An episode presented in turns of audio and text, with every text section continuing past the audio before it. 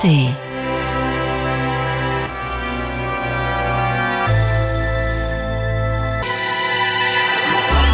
Radio 1. Hörbar Rust.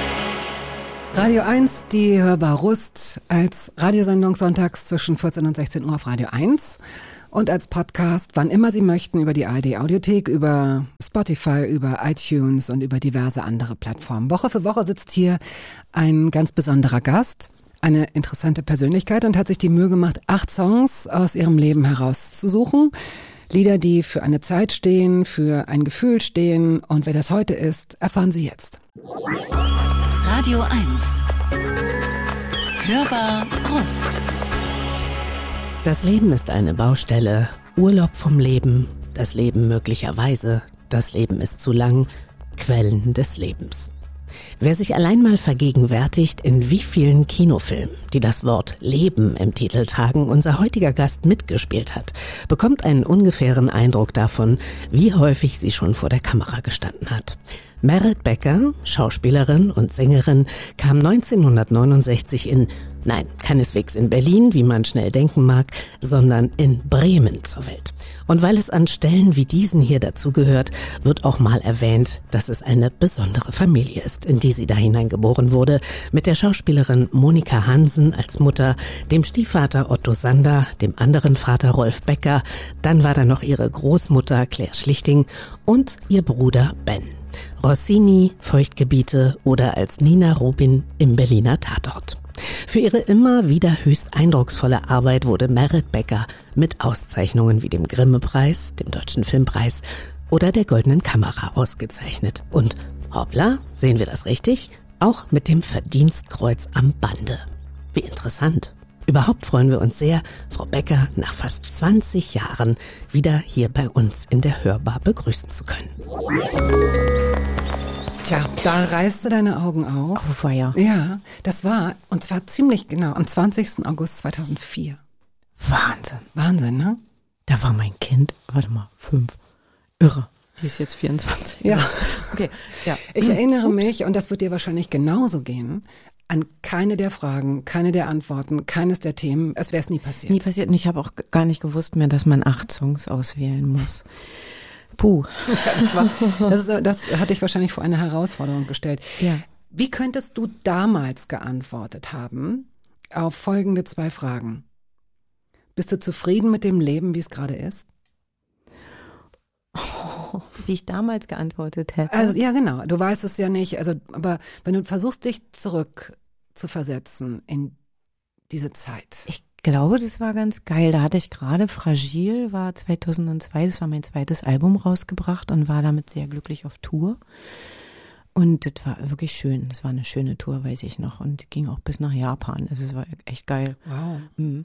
Und ich glaube, da war ich ganz okay drauf. So kurz davor war ein bisschen schwierig, weil Trennung und so, das ist alles nicht so lustig gewesen. Und dann war ich gerade in der Nauninstraße gelandet in meiner Wohnung, die meine absolute Lieblingswohnung in Kreuzberg 36 war. Und die habe ich leider auch nicht mehr. Und die war aber ganz, ganz toll. Was war so toll an der? Das war so eine Remisenwohnung im Souterrain und äh, wie sagt man, Hochparterre. Hochparterre, mhm. Genau, im Hinterhaus in der Naunin und war da direkt im Bullenwinkel, also da beim Oranienplatz um die Ecke.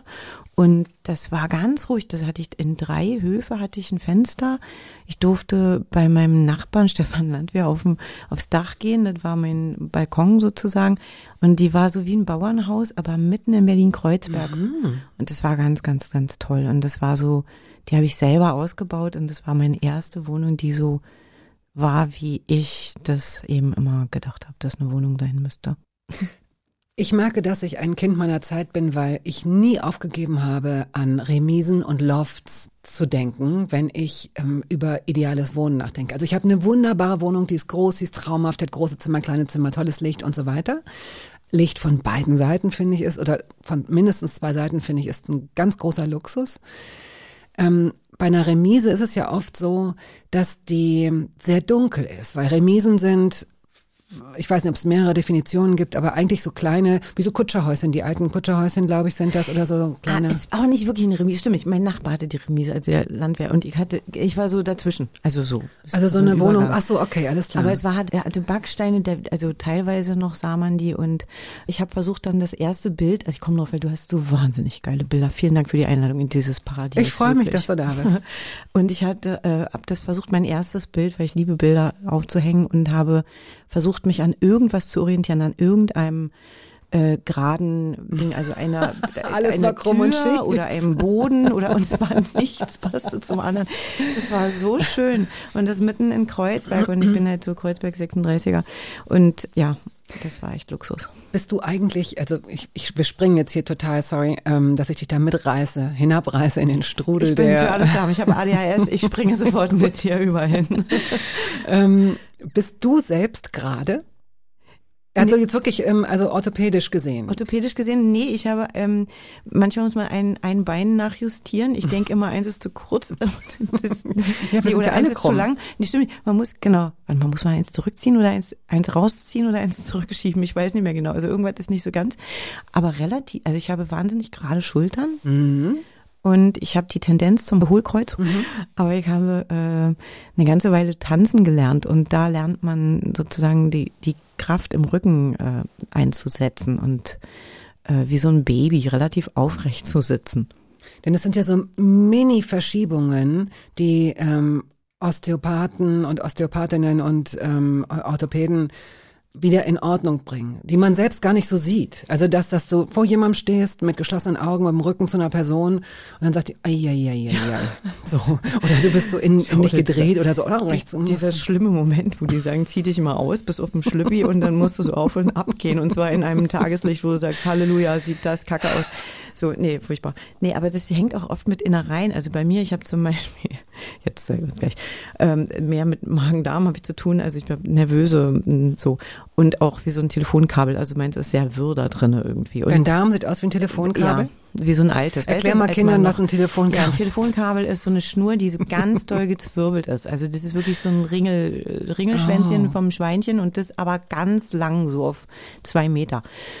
Äh, wenn sie gezwirbelt ist. Wenn man sie auseinanderzieht, ist sie wahrscheinlich zehn Meter oder so. und das habe ich. Und dadurch ähm, gibt es öfter Probleme und der ist so oben rechts und unten links, glaube ich, aufgehangen im, im Körper. Und wenn da was ist, dann fängt der Körper an, ganz leicht so Schmerzstellung einzunehmen. Und wenn du dann drauf Training machst oder so, äh, dann fängt der, dann geht der gegen und dann verhakt sich was.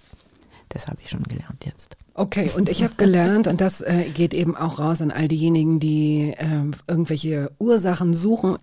Ich habe keine Ahnung, welche, welche Wichtigkeit, welche Häufigkeit äh, das hat. Also dass man, dass man bestimmte Schmerzen vielleicht an so einem Schiefsein festmachen kann. Aber es hat mich schon ziemlich beeindruckt, immer wieder gehört zu haben, dass die, dass Fehlstellungen von Zähnen beispielsweise, also dass schon Zahnprobleme dazu führen können, dass, dass dein gesamtes Skelett sich verschiebt. Vielleicht, ne, weil du dann vielleicht auch eine, wie du im Körper eine Schonhaltung einnehmen kannst, so erkläre ich mir das als Laien, äh, kaust du dann eben auch nur auf der rechten Seite, keine Ahnung, dann ist die Muskulatur da vielleicht stärker und das zieht sich so runter und manchmal sind diese Ursachen liegen dann tatsächlich im Kiefer oder so.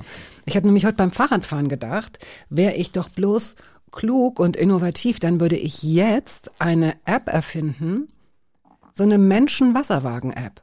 So dass du ähm, mit deinem, dass du dein Telefon, dass du sozusagen irgendwo stehst und sagst, ich stehe jetzt hier gerade und dann legst du das auf deinen Kopf oder was weiß ich. Und dann sagt deine App dir, nee, nee, nee, nee, nee, du bist, deine Schulter ist rechts zu hoch oder so, geh mal wieder zum ein, Einschrauben oder so. Du könntest so Trainingsstunden geben, äh, wo das gar nicht so eine App ist, die man die ganze Zeit, ich glaube, das macht einen total hibbelig irgendwann, das ist irre. Aber wenn du so Trainingsstunden würdest, also so weißt du, wie man so Yoga jetzt auch in so äh, Akrobatik-Tüchern macht, die man dann Ah ja, schwingt. Und dann, also man kann ja immer was dazu erfinden, um irgendwie so ein Alleinmerkmal zu haben. Und du machst das mit Wasserwagen. Das ist eine geile Idee. Business. Ja, wir müssen, wir brauchen noch irgendwie ein geiles, ein geiles Wort dafür noch irgendwie und vielleicht noch so ein zweites Feature. Wasserwagen ist mir zu einfach, das reicht mir nicht. Gut, wir fangen jetzt mal an mit der Musik, die du ausgesucht hast. Du hast ja schon durch die Blume signalisiert. Ich bin gerade so, so Ich bin gerade so erstaunt und erleichtert, dass die Hunde so ruhig sind. Geil, oder? Du hast einen Mini-Hund, dessen Namen ich jetzt nicht, also was heißt Mini-Hund, der ist genauso, der ist ein bisschen größer als meine, mitgebracht. Ich sag den Namen nicht, weil er jetzt gerade schläft. Mein Hund schläft auch, aber bis eben sind die hier rumgetollt wie die Derwische. Ja. Darf man die Derwisch noch sagen? Ja, warum nicht? Ähm, Girl hast du mitgebracht von, Ja. von den Beatles. Ja, weil die Beatles sind so meine erste Band. Also äh, eigentlich war, hätte ich aus Help, von dem Album Help was mitbringen müssen, weil meine Mama und mein Bruder und ich sind das erste Mal alleine in Ferien gefahren, da war ich glaube ich drei, nach Korsika mit dem Renault meiner Mutter, wo noch so der Knüppel so aus der vorne so Ja. rauskommt, weißt du, so, so aus Ja. dem, wie heißt denn das, aus dem Schall- der der, Schall- genau. Schallknüppel. Mhm. Und die hatte einen Kassettenrekorder im Auto, meine ich. Oder wir hatten zumindest da einen mit oder so. Und, ähm, und da lag als Kassette eben Help von den Beatles. Und ich habe da drauf geguckt und habe das erste Mal sozusagen Musik wahrgenommen, als das sind die, die das singen. Und die sind da mit ihren so Regenmänteln und machen so Zeichen wie so Fahnenschwinger. Das fand ich tierisch spannend und ich mochte die Musik auch. Und ich habe dann später ähm, weiterhin Beatles gehört und Otto, als Otto dann in unserem Leben war, waren wir in der Bretagne und da hörte ich wieder Beatles und da wollte er mir anfangen, das zu übersetzen und ich wollte das aber gar nicht. Ich fand das so geil, dass ich nichts verstanden habe, weil die Melodien auch so manchmal so melancholisch waren und so und ich mochte melancholische Melodien als Kind schon. Und Girl finde ich halt den weltschönsten Titel von den Beatles. Is there anybody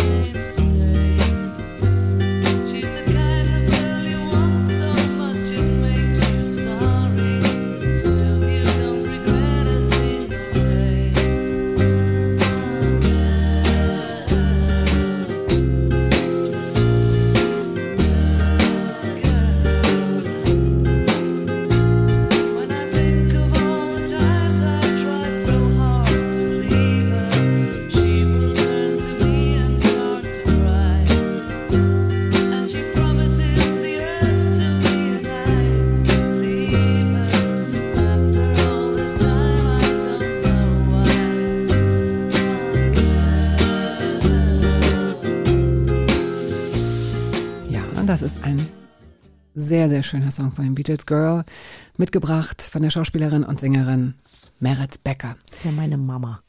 Für deine Mama? Ja, für meine Mama. Meine Mama ist die schönste Frau der Welt, natürlich. Deswegen auch für meine Mama. Gut. Äh, Ich habe eben gesagt, zwei Fragen. Also ich würde dir gerne zwei Fragen stellen und ähm, deine Fantasie beanspruchen dahingehend, was hättest du vor 20 Jahren auf die folgende Frage wohl geantwortet? Was wünschst du dir am meisten?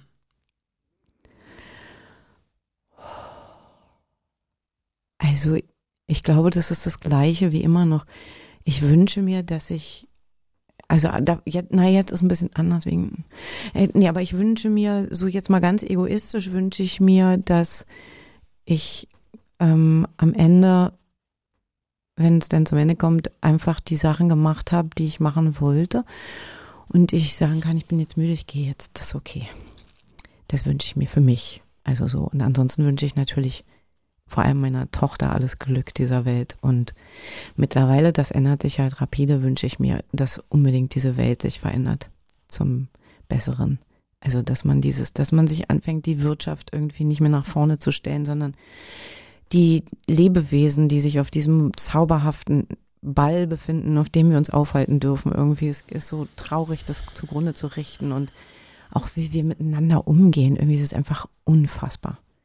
Also, und das muss sich ändern. Und da sind wir ganz viele, die, die daran glauben. Und ich hoffe, dass wir uns nicht immer so an Kleinigkeiten aufhalten, sondern dass wir uns zusammentun und, ähm, und die anderen irgendwie, ich habe schon immer überlegt, ob man die anderen nicht irgendwie, ob man die so sozusagen in so Kurse schicken kann, weil ich glaube, dass Geld sowas ausmacht wie Drogen oder so. Und dass man die in so eine Art Drogenkur schickt, indem man die so einmal die Woche auf den Berg setzt, dass die so in die Natur gucken müssen oder dass die mit Kindern spielen oder dass die mal mit einer alten Frau reden oder mit einem alten Herrn oder so, dass die sowas haben. Und wer bestimmt, wer die sind? Ja, also die mit ganz viel Geld, die würde ich mal als erstes als die bezeichnen, die das nötig haben. Also das geht ab, ich weiß nicht, ab wann das losgeht, da müsste man mal einen Psychotherapeuten fragen, dass man am Rad dreht, wenn man irgendwie, ab welcher Summe X man einfach anfängt, äh, nicht mehr nach links und nach rechts zu gucken. Aber das würde ja bedeuten, dass Menschen, die vermögend sind, die vielleicht ihr Geld sogar mit lobenswerten Dingen gemacht haben, nicht gesellschaftsfähig sind, dass sie, also da, damit machst du es dir zu leicht, oder? Ja, wahrscheinlich. Also muss man dann detaillierter nochmal angucken. Also, aber trotzdem, so erstmal so als Grundtendenz finde ich das nicht schlecht. Also Die einfach- reichsten, die aggressivsten würde ich mal nachreichen, weil das ist Ja. so das Ding, was mich so äh, absolut triggert. Diese, diese, diese Agro-Nummer. Ne? Ja. Also so dieses Einschüchtern durch Kraftüberschuss und durch Machtüberschuss und so weiter, wo ich so denke, ey, fuck you. Dann fahrt alle irgendwo hin. Wirklich schlagt euch gegenseitig die Birne ein, wenn ihr wollt. So Geht auf diesen Berg. Weißt du, so nachts, wenn, wenn auf deinem Berg da niemand mehr sitzt von den Reichen, die meditieren meinetwegen, schicken wir diese lauten Agros da hoch und dann dürfen sie sich gegenseitig schlagen und mit Fight Club. ja, ganz genau. Mit, mit, mit, weiß ich nicht, mit Schrotkugeln in die, in die, in die Ärsche schießen irgendwie und einfach mal. Ich finde ohne Waffen. Sie sollen das mit reiner Faust, äh, Faustkampf ist das Ja, auszutragen, fände ich besser. Irgendwie ohne Waffen. Und dann danach irgendwie ein Schaf streicheln oder so, um einfach mal zu wissen, was geiler ist. Ein Schaf streicheln. Ja, mal mir ein Schaf, der kleine Prinz, da geht's doch schon los. Zu Texten wollte ich dich befragen, weil ich mir so ein paar Jahre deines Lebens angeschaut habe und dachte, wow. Also rückblickend, weiß ich nicht, aber ich könnte mir vorstellen, dass dir das ganz unwirklich vorkommt, wenn du auf eine ganz bestimmte Zeit deines Lebens zurückblickst. Das war auch kurz bevor deine Tochter geboren wurde. Es gab quasi keinen Film, keinen guten Film, in dem du nicht mitgewirkt hast. Filme, die für Aufmerksamkeit gesorgt haben. Das soll jetzt nicht so beliebig klingen, gar nicht. Aber da warst du unglaublich viel unterwegs und hattest irre viele unterschiedliche und sehr prägnante Rollen. Was passiert mit den ganzen Texten, wenn man so ein gutes Gehirn hat und so ein gutes Gedächtnis? Kann man die bewusst löschen? Die löschen sich sofort. Ach, Also, wobei, äh, na, manchmal kommen so auch so manche einzelne Sätze bleiben so hängen. was denn zum Beispiel? Ähm, Naja, ähm, aber anfassen ist nicht. Ich glaube, den haben ganz viele auf dem Schirm. Das ist aus kleiner Haie. Irgendwie so, sowas, das bleibt dann haften. Kann man immer brauchen. Ja, aber ansonsten äh, sprechen einen auch immer wieder Leute drauf an. Aber ansonsten ist das eigentlich ziemlich schnell gelöscht und das war früher, also jetzt ist das ja vorbei mit den Fusseln. Früher gab es in der Kamera, da war halt noch ein Film eingelegt und da musste man immer gucken in der Linse, ob ein Fussel ist. Also äh, ja, und das gibt jetzt nicht mehr, weil das alles elektronisch ist halt und ähm, Genau, und wenn ein Fussel war, dann wurde irgendwie mitunter eine Szene irgendwann nachgedreht, also wenn dann Fehler war. Und äh, das war sehr ärgerlich, weil man die ja einmal so auf den Punkt gebracht hat. Und wenn man die auf den Punkt gebracht hat, dann ist die danach, geht die weg. Die Szene. Ja. Ja. ist dann weg. Also manchmal höre ich eben noch so ein, also Melodien, also die würde ich dann auch sofort wiederkriegen. Oder beim Synchron, neulich musste ich mich selber synchronisieren. Und dann erinnert man sich irgendwann wieder, wie man das gemeint hat oder so, warum man so und so spricht. Weil das nachzusprechen ist manchmal wirklich schwer und, und schade oder so. Manches kann man auch retten. Aber naja, so. Und dann erinnert man sich an Melodien, die man erfunden hat extra, warum man hoch und runter geht und mm, was man damit wollte. Okay, apropos Melodien, also jetzt es ist schon eine Kunst, so lange zu sprechen, ohne in deine Biografie so richtig einzusteigen. Das passiert aber genau nach dem nächsten Song. Mal sehen, wo wir dann landen. My Funny Valentine hast du mitgebracht von Chad Baker. Ja. Wofür steht das Lied? Ich will mich zusammenreißen. Ähm, Also wir haben, ich habe zu Hause auf der einen Seite eben so Beatles und Stones und so ne, dieses übliche Zeugs, wenn man so 68er Eltern hat, gehört. Und äh, auf der anderen Seite war der Jazz, weil Otto, mein Vater, spielte Trompete und war großer Chet Baker Fan und hat ähm, wir haben ganz viel Jazz gehört. Also Billie Holiday ist wie nach Hause kommen sozusagen, oder? Und Chet Baker war dieses Stück äh, in dieser Konstellation auch mit dem Saxophonisten zusammen, haben wir immer gehört, ab wo wird es, ist es, sind es zu viel Noten? Also, weil ich liebe Ah. wenig Noten. Und das ist so schön, aber am Ende spielt der Saxophonist so viele Töne und wir haben jedes Mal haben wir gehört, da. und das für Otto.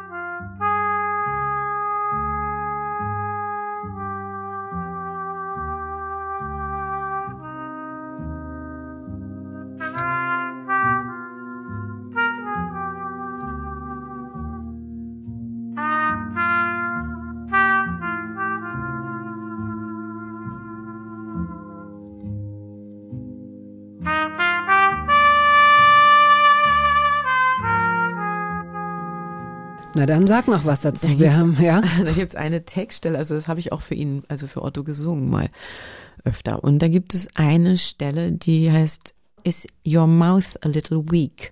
Und ich habe Otto immer veräppelt, wenn er keinen Bart hat. Der hatte so eine Oberlippe, also ohne dass er, also mit Trompete noch mehr, aber ohne Trompete schon, die so ein bisschen aussah wie bei so einem Nashorn oder so, also die so unten so ein bisschen runter. zu- Also wenn man sich die auf die Oberlippe beißt, dann hat man so ein bisschen so einen Otto-Mund. Das habe ich immer nachgespielt und musste immer sehr lachen. Und deswegen muss ich an dieser Textstelle immer an Otto denken, ganz doll. Wahrscheinlich musst du sowieso ziemlich viel an den denken, oder? Ja, ganz Mhm. oft. Ich gehe auch ganz oft hin oder so. Und er berät mich immer noch. Das ist sehr toll. Aber ich muss immer hingehen, damit ich Rat kriege. Du hast dich ja mit dem Tod beschäftigt, äh, ausreichend beschäftigt, wobei man nicht weiß, ist das, gibt es so ein ausreichend? We don't know. Aber viel. Viel, äh, gerade auch früher, äh, du hast so ein bisschen gespielt mit äh, Wörtern, Gedichten, Merit, das kleine Hexenkind. Das. Meretlein, das kleine Meretlein, ja.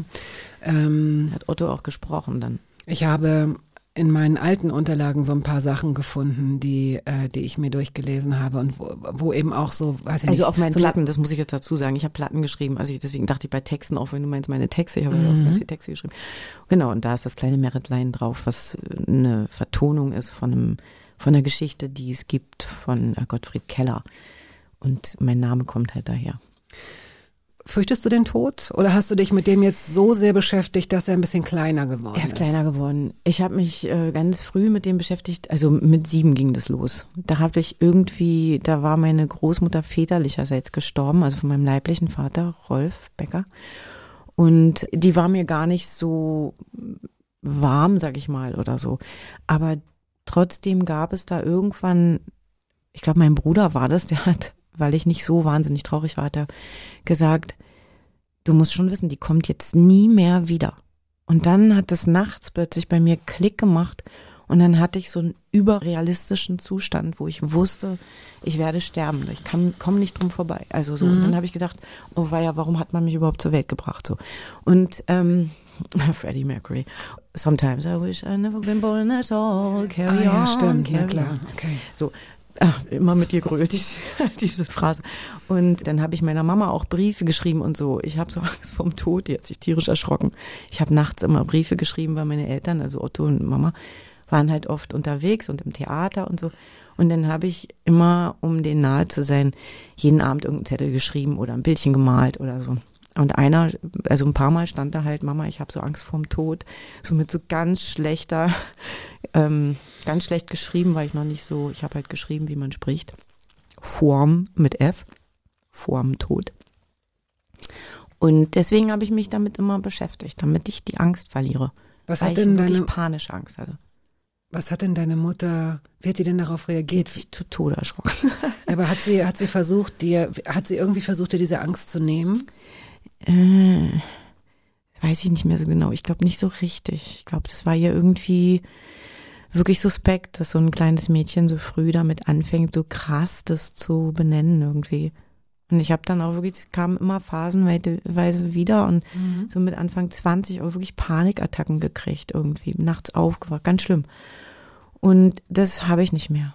Also ich bin, ich habe mich irgendwie spätestens seit Ottos Tod, ähm, weil Otto war tatsächlich drei Tage bei uns zu Hause und er war schon gestorben, als ich kam, aber er war noch warm, wenn ich das jetzt mal so sagen darf. Und ich hatte das Gefühl, da ist was auf im Raum. Also ich hatte das Gefühl, ich kann fliegen, ich könnte jetzt hinterher. Das war ganz irre. Und da habe ich gedacht, so, boah, nee, ist, ist okay. Ich, ich komme dann irgendwann. So. Ist echt, echt okay.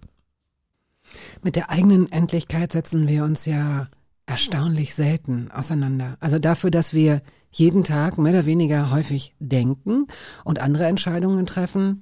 Es ist ja nicht so, wir könnten ja theoretisch einmal pro Stunde ganz kurz so für 30 Sekunden denken, übrigens, es könnte jederzeit vorbei sein. Das ist ja auch im Grunde so dieses, ne, jedes zweite Wandtattoo sagt ja auch Carpe Diem, Nutze den Tag, nutze die Minute vielleicht auch, nutze die Stunde. Und das machen wir nicht. Das, da bin ich ganz beruhigt, dass das nicht in unserer evolutionären Programmierung ist. Ähm, aber als Kind hat man ja oft die Angst davor, dass Eltern gehen.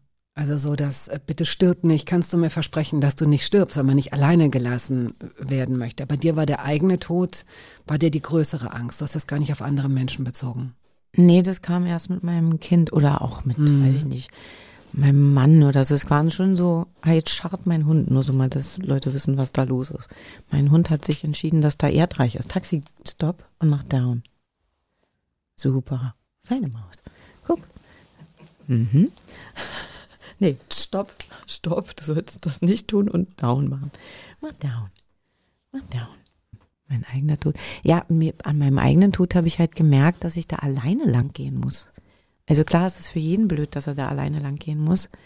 Also war eher so, dass ich das Gefühl hatte, ich kann meine Eltern nicht mitnehmen. Ich kann, die halten mir nicht die Hand. So. Und dass das umgekehrt, dass wenn einer der Eltern geht, dass er einem dann auch nicht mehr die Hand hält, das wird einem erst klar, wenn's, wenn sie weg sind. Kann man sich nicht vorstellen. Nee. Joi, so jetzt die Stimmung im Keller. Geil. Nö, gehen wir doch mal dahin, wo das Leben begann. Und im Übrigen, das will ich auch mal sagen, auch wenn das jetzt, jetzt gerade schlecht platziert ist, volle Lot, das ist mir total klar.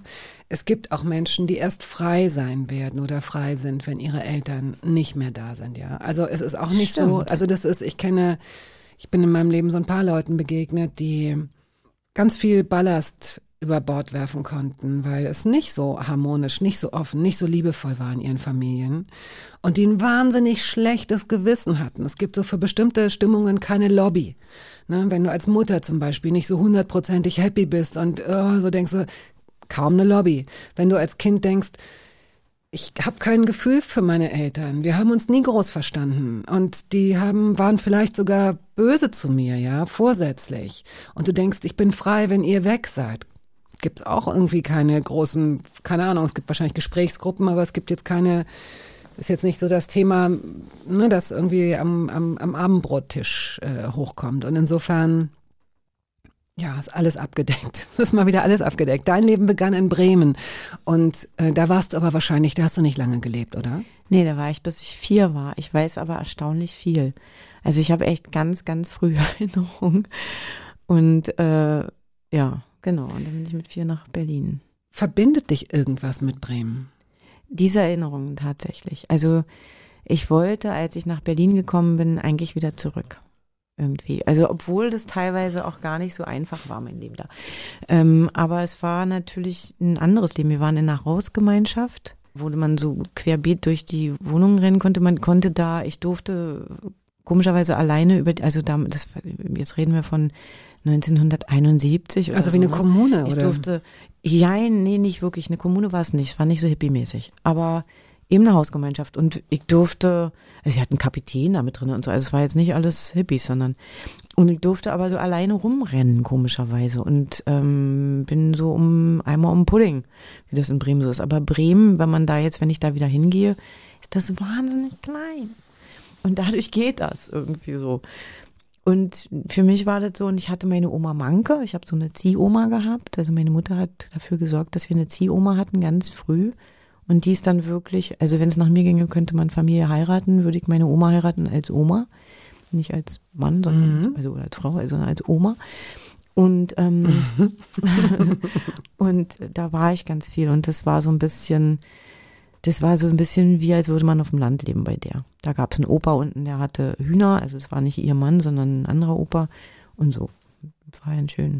Du wolltest selbst mal Bäuerin werden. Erinnerst du dich an die Zeit? Wann Mhm. Ich war glaub, das? liegt- also war, ja, so in dem Das war so Alter, in dem ganz Alter. klein. Irgendwie wollte ich ganz lange Bäuerin werden. Gut, du hast also eine frühe Erinnerung, die einsetzt. Deine Eltern, deine leiblichen Eltern haben sich scheiden lassen und deine Mutter Monika Hansen ist dann mit dem Schauspieler Otto Sander zusammengekommen, der einfach, ja, den, man hat sofort ein Bild zu diesem Mann, man weiß, was der gemacht hat. Eine Stimme. Eine Stimme, auf jeden Fall. Und äh, Das war übrigens lustig mal. Ich war mit 15 in Kreuzberg auf einer Schule und dann kam meine Freundin Miri, Miriam, liebe Grüße, die kam zu mir und die war die erste mit 15, die irgendwann sagte, sag mal, entschuldige bitte, dein Vater, irgendwie ist der okay? Hat der alle beieinander? Und ich so, wieso? Naja, der redet ganz laut mit sich selbst.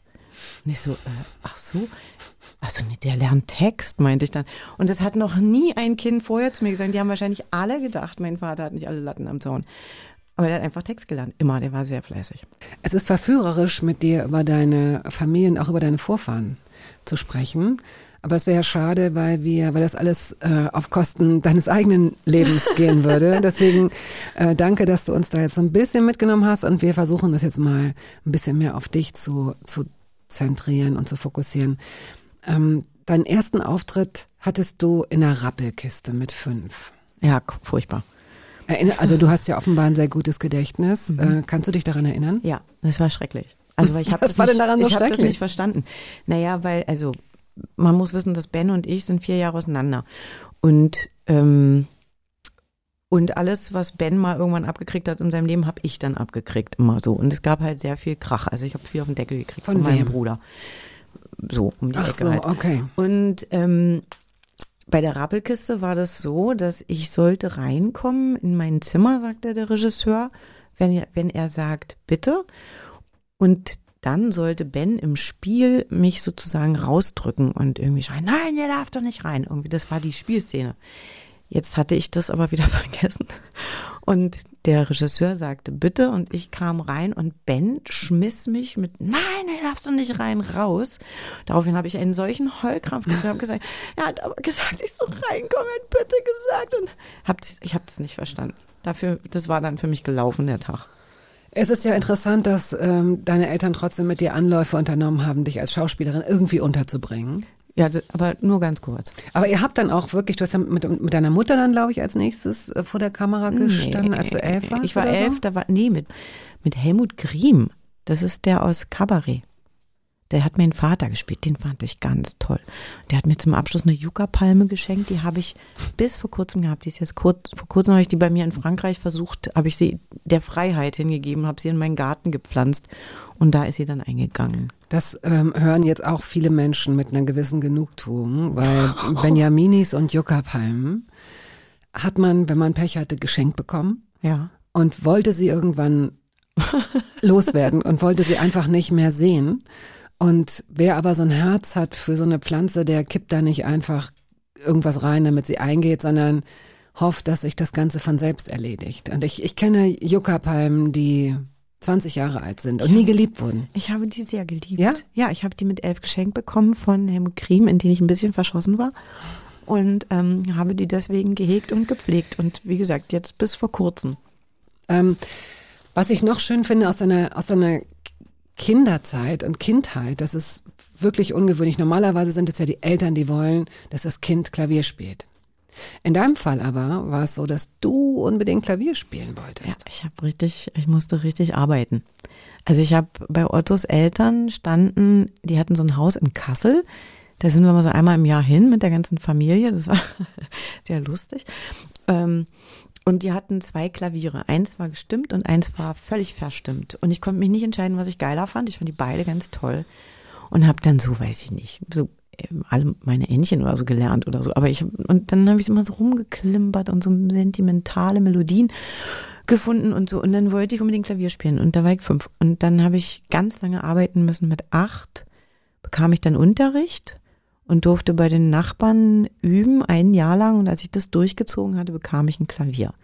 Weil mein Bruder hatte eine Gitarre sich mal gewünscht und die ist nach zwei Wochen in die Ecke geflogen. Und deswegen musste ich da mit dem Klavier ein bisschen sorgfältiger ran. Und arbeiten meinst du, das meinst du auch, dass du, äh, äh, dass du trainiert hast, hätte ich fast gesagt, dass du geübt hast und dass du immer dran geblieben bist an diesem Wunsch. Das war das, was du mit Genau, ich muss meinst. immer sagen, ich möchte ein Klavier, darf ich Klavier, ich möchte. Spielst du heute noch Klavier?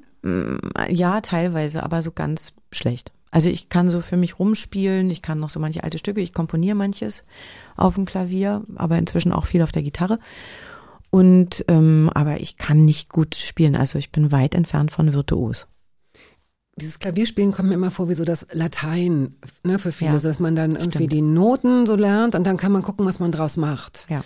Und hat dir das zum Komponieren geholfen? Bist du jemand, der, ähm, der nach Noten auch spielt oder machst du das intuitiv?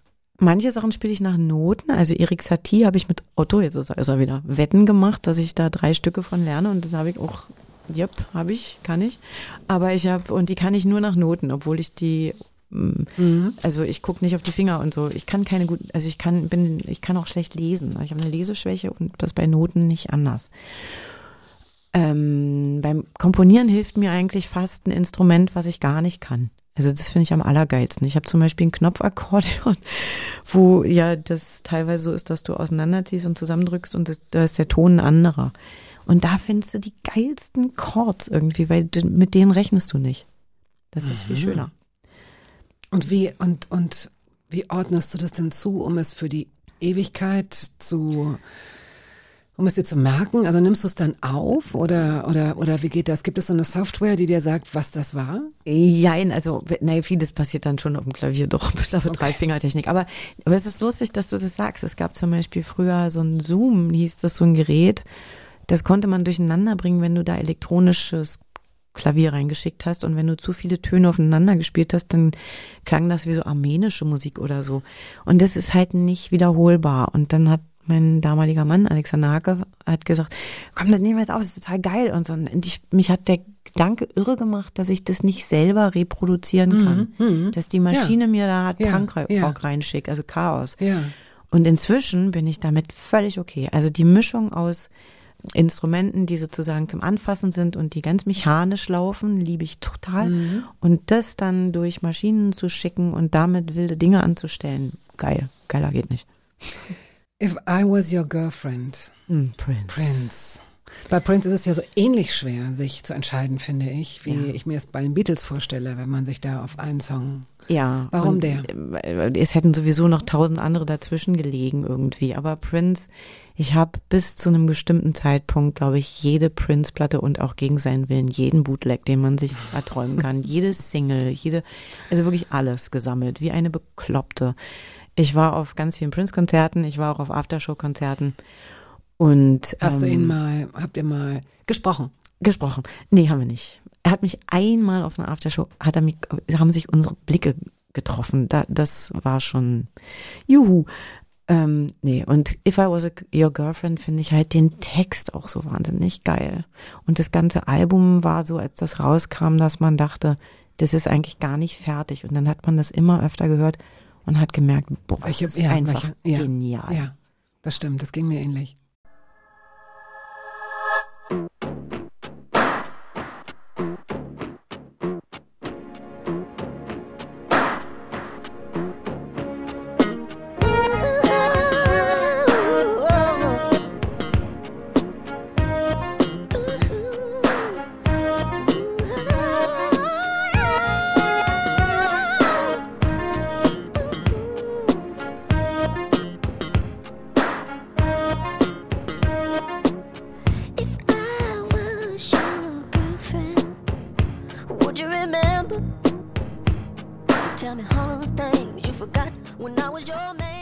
hörbar.radio1.de. Das ist unsere E-Mail-Adresse, wenn Sie uns schreiben möchten. Gerne, nur zu. Zu Gast ist heute die Schauspielerin und Sängerin Merit Becker. Wir verlosen nachher auch ähm, zwei Karten für einen Abend mit ihr, aber dazu ähm, komme ich später. Du hast mit 16 die Schule verlassen. Ja. um Schauspielerin zu werden. Ja. Was haben deine Schauspielereltern dazu gesagt? War nicht amused. Also meiner Mutter war es vielleicht nicht so fremd, weil sie selber eigentlich kaum in der Schule war. Meine Mutter ist so ein Zirkuskid. Und ähm, aber Otto äh, hat Abi gehabt und hat auch mal studiert und so und ähm, wollte, dass alles so ein Fundament hat. Und das ist aber bei mir kläglich gescheitert. Also Otto hat mich auch auf so ein Gymnasium geschickt, ein humanistisches, wo ich nicht so viel mit anfangen konnte. Ähm, Hatte er, also dass der eine natürliche Autorität hatte, das ist, glaube ich, unbestritten. Ähm, aber war der auch, war er auch in Zügen, weiß ich nicht, streng oder konservativ? Ja, nein, also konservativ würde ich schon sagen in bestimmten Punkten und gleichzeitig war er der größte Anarchist, den ich kenne. und ähm, der hat, äh, der wollte mich da hinschicken und das Problem war, dass aber zur gleichen Zeit äh, seine Karriere so durch die Decke ging am Theater und ähm, damit war ich sozusagen alleingelassen in dieser lateinischen, altmodischen Welt, wo irgendwie lauter Arztkinder auf die Schule gingen und ich flog, also ich bin da einfach rausgeknallt wie sonst was. Also ich war da nicht gut aufgehoben und ähm, nee, und ich wollte vor allem dann zum Film und ich habe halt mit meiner Mama immer altes Hollywood geguckt. Und ich wusste, also Lauren Bacall war, glaube ich, 17, als sie ihren ersten Film mit Humphrey Bogart gemacht hat oder so, oder 19. Also ich wusste, da muss man wahnsinnig früh anfangen. Und ähm, dachte, was will ich hier auf dieser Schule mich weiter quälen, obwohl ich dann irgendwann dann auf einer Gesamtschule in Kreuzberg war und so. Trotzdem dachte ich, nee, ich muss da jetzt runter. Ich Okay. muss loslegen. Schon wieder Musik. Das geht jetzt Schlag auf Schlag. Ja, Sammy Davis Jr. ja. Äh, Mr. Bojangles. Und zwar unbedingt die Live-Version. Unbedingt die Live-Version. Ähm, äh, Das kommt daher, weil erstmal wäre das einer meiner Männer sozusagen, die ich geheiratet hätte in einem anderen Leben. Und außerdem war das, äh, steht das so ein bisschen für das Showbiz, aus der ich, aus dieser Ecke komme ich halt auch. Also dieses Entertainment-mäßige, Chanson-mäßige. Und, ich habe 16 Jahre lang gesteppt wie eine Bekloppte. Ich habe geträumt von einer Steppnummer und hatte einen ganz tollen Lehrer, Cornell Lyons. Und dem würde ich dann das gerne widmen. I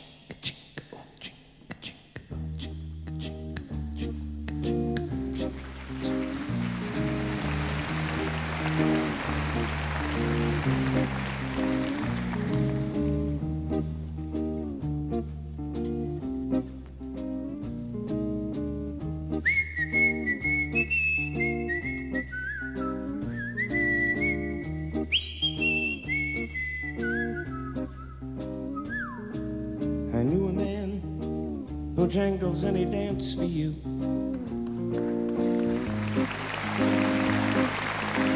In worn out shoes, silver hair, ragged shirt, baggy pants.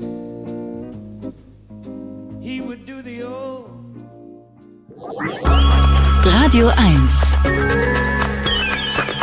Hörbar Brust.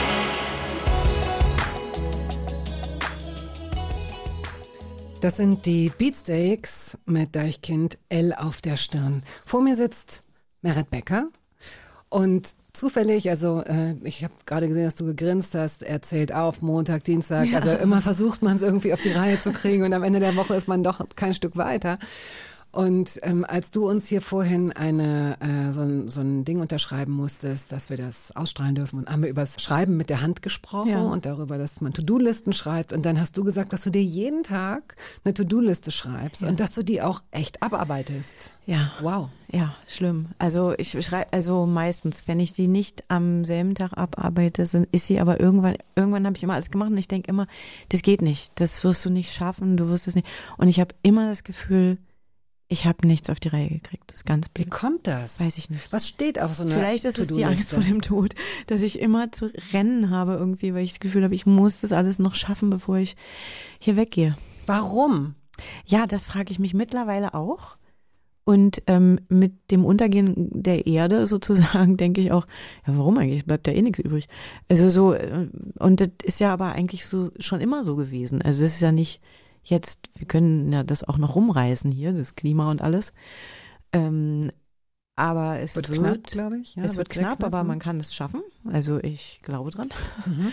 Aber es, ähm, es, es geht trotzdem irgendwann weg, was man gemacht hat. Das ist Quatsch. Ach, geht es dir darum, dass es äh, für die Ewigkeit Dass man ist? irgendwas gemacht Du hast hat, eine Tochter. toll ist. Was, Die ist doch ja. schon mal, also die, also mehr Denkmal oder äh, Nee, ich brauche kein Denkmal, aber so irgendwas, weiß ich auch nicht, was das ist. Das ist ganz komisch.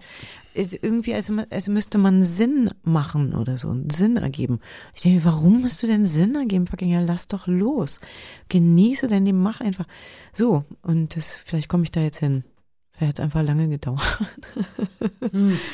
Ja, äh, ich glaube wahrscheinlich, wenn du so ein, wenn du jemand bist, der sich mit sich selbst auseinandersetzt und sich selbst in Frage stellt, das kann man ja nicht an- und ausschalten nach Belieben. Also ähm, manche Menschen haben es, andere haben es komischerweise nicht und die, die es haben, haben es manchmal sehr.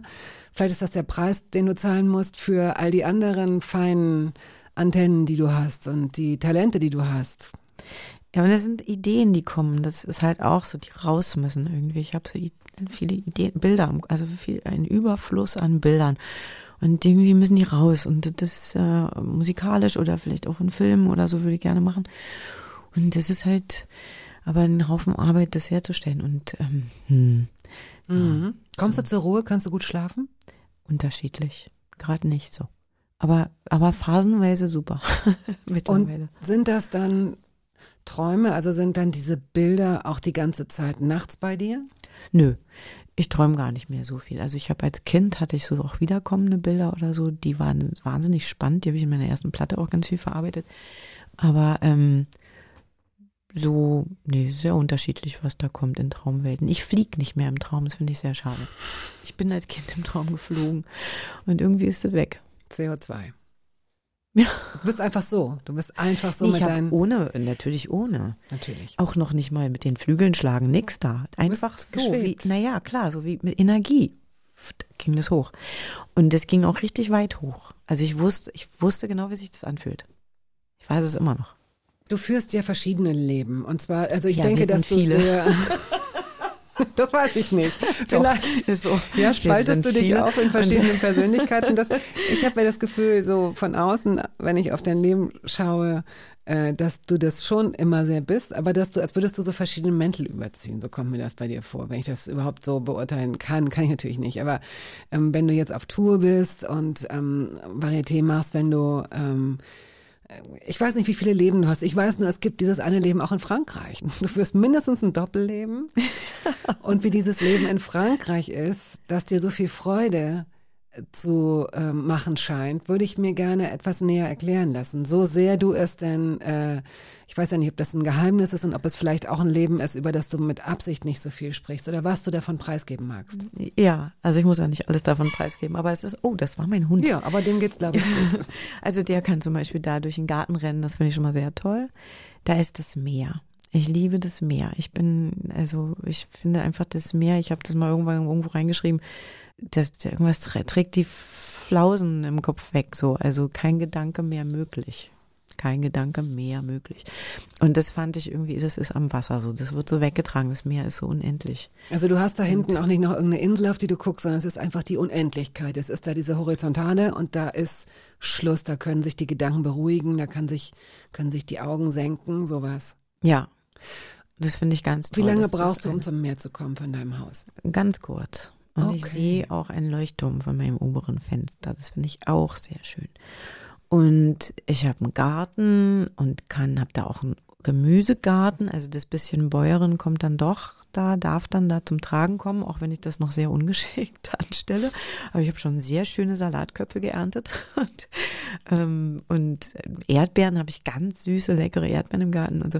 Also da sind schon so ein paar Artischocken, liebe ich sehr und habe ich jetzt ähm, ganz viele.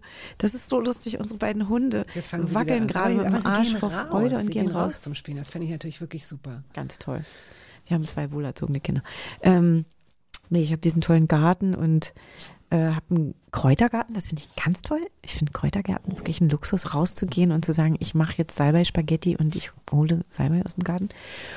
Und ich schreibe da, also ich bereite da die Dinge vor, ich schreibe da, ich will da auch Tonaufnahmen machen, ich freue mich über Besuch, ich so, ich kann im Wasser schwimmen, im Meer schwimmen, das finde ich alles toll und da verlangsamt sich halt mein Lebensrhythmus irgendwie. Also der ist zwar ganz voll und ganz wild, apropos wild. Und Entschuldigung, wir versuchen hier so ganz ernst weiterzureden. Es ist so ein bisschen so, die Welt um uns herum geht unter. Wir versuchen einfach nur dran zu bleiben. Zwei, Jetzt bleib zwei winzige Trolle haben wir, die uns um uns hin. Und Wer gießt denn äh, deinen Rosmarin? Also das ist, dafür ist gesorgt, ja, dass du jetzt, weil ich meine, so ein Kräutergarten ist ja auch äh, pflegeintensiv. ja, also ich, wenn ich wiederkomme, muss ich da ordentlich aufräumen, wobei ich halt manchmal auch jemanden bitte. Und, Okay. und, ähm, und in der Bretagne ist das schön, das Wetter wechselt viel und dadurch ist da oft auch Regen. Also insofern ist mit dem Gießen das ganz okay.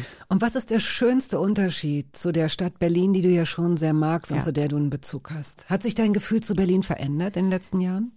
Ja, na klar, das verändert sich ständig. Wo bist du jetzt gerade? Äh, wo ich jetzt gerade bin in Berlin. In, in, vom, Gefühl her mit dieser Stadt. Dass du denkst, ich bin froh, wenn, wenn ich hier wieder raus bin oder, ha, das ist ja schon was, hier kann man so viel erleben und kriegt so viele Eindrücke oder ja, so. gerade hatte ich ein bisschen Stress, weil ich ein bisschen zu viel gearbeitet habe und eigentlich muss ich nochmal zurück nach Frankreich und einfach mal kurz mich nur um mein Haus kümmern. Also ohne den Anspruch zu haben, ich muss irgendwas fertigstellen, schreiben oder so, sondern einfach, ich schleife mal die Türen ab, die, wo ich mich drauf freue, weil da Farbe, bunte Farbe drunter ist und so. Es ist so Blödsinn machen halt. Ich werke wahnsinnig gerne. Ich finde alles, was körperliche Arbeit ist, ganz toll. Und das, es lenkt mich so ein bisschen ab von meinem Bildern, die mich ständig überfallen halt irgendwie. Und das finde ich sehr angenehm. Also es hat so eine Ruhe, auch wenn ich arbeite, obwohl ich da auch ganz viel arbeite, hat es trotzdem so eine Ruhe. Und ich kann mit dem Hund so weggehen. Und, und in Berlin ist halt Freunde, Kino, Leben, das ist ganz toll. Aber jetzt gerade kann ich es nicht so genießen, weil ich wahnsinnig viel zu tun habe. aber, aber ich liebe Berlin. Liebe euch. When we built the wall.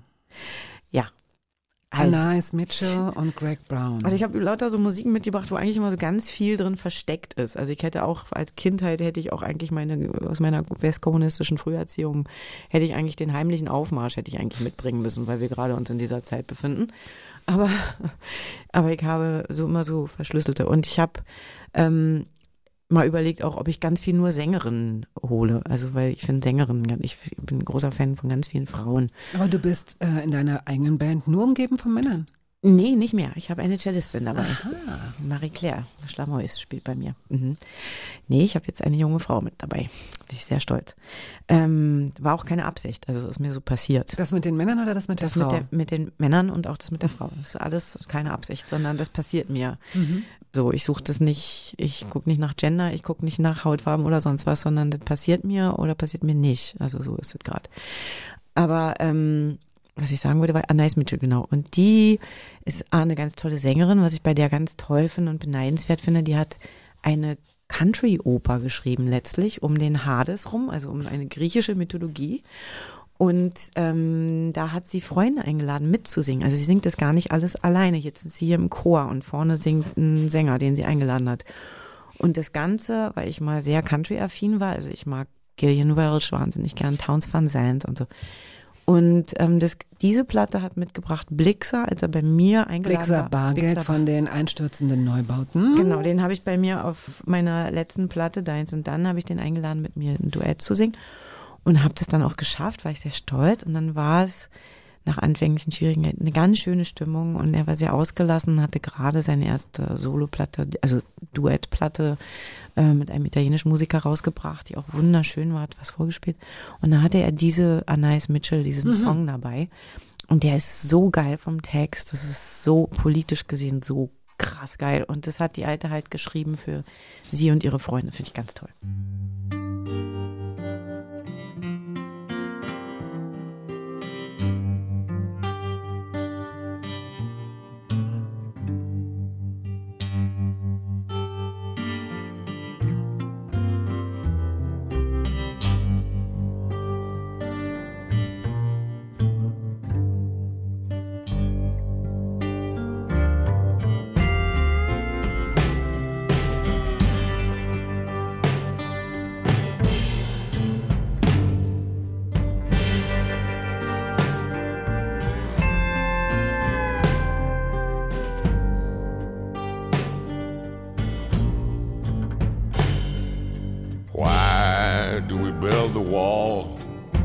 Children, my children, why do we build the wall?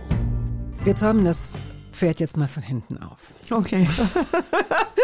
Du hast ja auch auf deinen äh, Plakaten so ein, äh, so ein nicht, nicht ein Pferdegebiss, sondern wie nennt es ihn, eine Trense, so eine Art, so eine Ziertrense. Ja, so eine Zirkustrense habe ich auf Eine dem Zirkustrense. Kopf oder im Mund. Ja, so richtig so ein fieses Ding. Und dazu gehört dann natürlich auch, dass du sieben Jahre lang, wie geht der Satz zu Ende? Sieben Jahre. Oh Gott, was habe ich, was hab ich sieben Jahre? Okay, Sieben Jahre. Äh, Unglück. Nee, weiß nicht. wie viele Schlechter Spiegel Sex. hast du Nee, schon fallen lassen? Einen habe ich geschlagen bei, Ja? einem, bei einer Probe von Sid und Nancy, von dem Theaterstück von meinem Bruder habe ich gespielt, Nancy Spangen. Und äh, musste so mit dem Kopf, die stirbt und die schlug mit dem Kopf aufs Waschbecken und knallte nach hinten. Und die hatten den Spiegel, der über dem Waschbecken hing im Dekor, hat, der war nicht festgemacht und der kriegte so einen kleinen Rums und dann klatschte der runter und ich fing fürchterlich an zu heulen. Alle dachten, ich hätte mir sonst wie was reingehauen irgendwie. War gar nicht. Ich habe nur geheult wegen des Unglücks, weil ich bin so fürchterlich abergläubisch. Wirklich? Ja, ganz schlimm. Das kommt von meiner Mama. Meine Mama ist so abergläubisch, weil meine Mama ist ja Zirkuskind und sagt immer, äh, das, das, das darf ich nicht machen. Verflucht nochmal, verflucht nochmal. Was da- oh, mal. wirklich? Also alles Mögliche und ähm, Schuhe, auf- Schuhe auf den Tisch, Hut aufs Bett, Salz verstreuen muss man sich den Salz hinten und ach, was weiß ich. Lauter so Dinge und ähm, da, genau, und deswegen habe ich Neukrampf gekriegt. Ich finde es so fies, wenn man sich so ein mit so einem geliehenen Aberglauben durchs, durchs Leben zu gehen. Der ist von meiner Mama. Genau, wo man selbst geliehen. genau, dass der, dass der, man ist aber eigentlich, ne, ist man frei davon und dann hört man sowas und denkt so, also ich habe bis heute wasche ich zwischen Weihnachten und Neujahr keine Wäsche, weil meine Mutter gesagt hat, dass es Unglück bringt. Ach du Scheiße, Was danke. für ein Quatsch. Jetzt habe ich neun. Ich möchte aber, also ich bin normaler, ich gehe auch wirklich ganz, ich gehe sofort meiner Mutter. Also äh, Taschen nicht auf dem Boden finde ich schon, also auf dem, auf dem, auf dem Bürgersteig oder so finde ich schon aus hyster äh, hysterischen, aus hygienischen Gründen ganz okay. Schuhe nicht auf dem Tisch zahlt irgendwie auf eine ähnliche Sache ein. Ja, wobei das sagt man bei neuen Schuhen. Neue Schuhe nicht auf den Tisch. Oder im Theater nicht pfeifen, da weiß man, wo es herkommt, aber trotzdem darf man das nicht, weil du beleidigst die Theatergötter. Das geht nicht. Darfst du nicht machen. Und das, darum geht's hauptsächlich. Ich darf die Theatergötter halt nicht beleidigen. Das ist so bei uns. Und meine Mutter hat den auch geliehen von ihrer Mutter, sagt immer, sie glaubt nicht dran, aber trotzdem, man weiß ja nie. Wie sind wir drauf gekommen? Ich habe den Wir äh, wegen, des, wegen der Zirkustrense in meinem Mund und auf meinem und Kopf. danach zwischen der Trense und dem Aberglauben war was. Sieben Jahre, sagtest du. Sieben Jahre, Wo ich danke. nicht weiß, warum. Gut, dann gebe ich dir den nächsten Hinweis. 15 Filme. Ach so, oh Gott, die Ja. Tatorte. Die Tatorte. Die Polente. Es gibt übrigens wirklich jemanden, also es gibt, die Freundin meiner Freundin Sabine hat wirklich gedacht, das heißt Tatort. Ja, siehst du? Du auch? Nein, ich mache das nur mal, ich mache ganz lauter so Wortfindungsdinger. Sehr Ich schön. schreibe auch so. Ich Mhm. schreibe schön statt schön und so, Blödsinn. Du hast Kopf.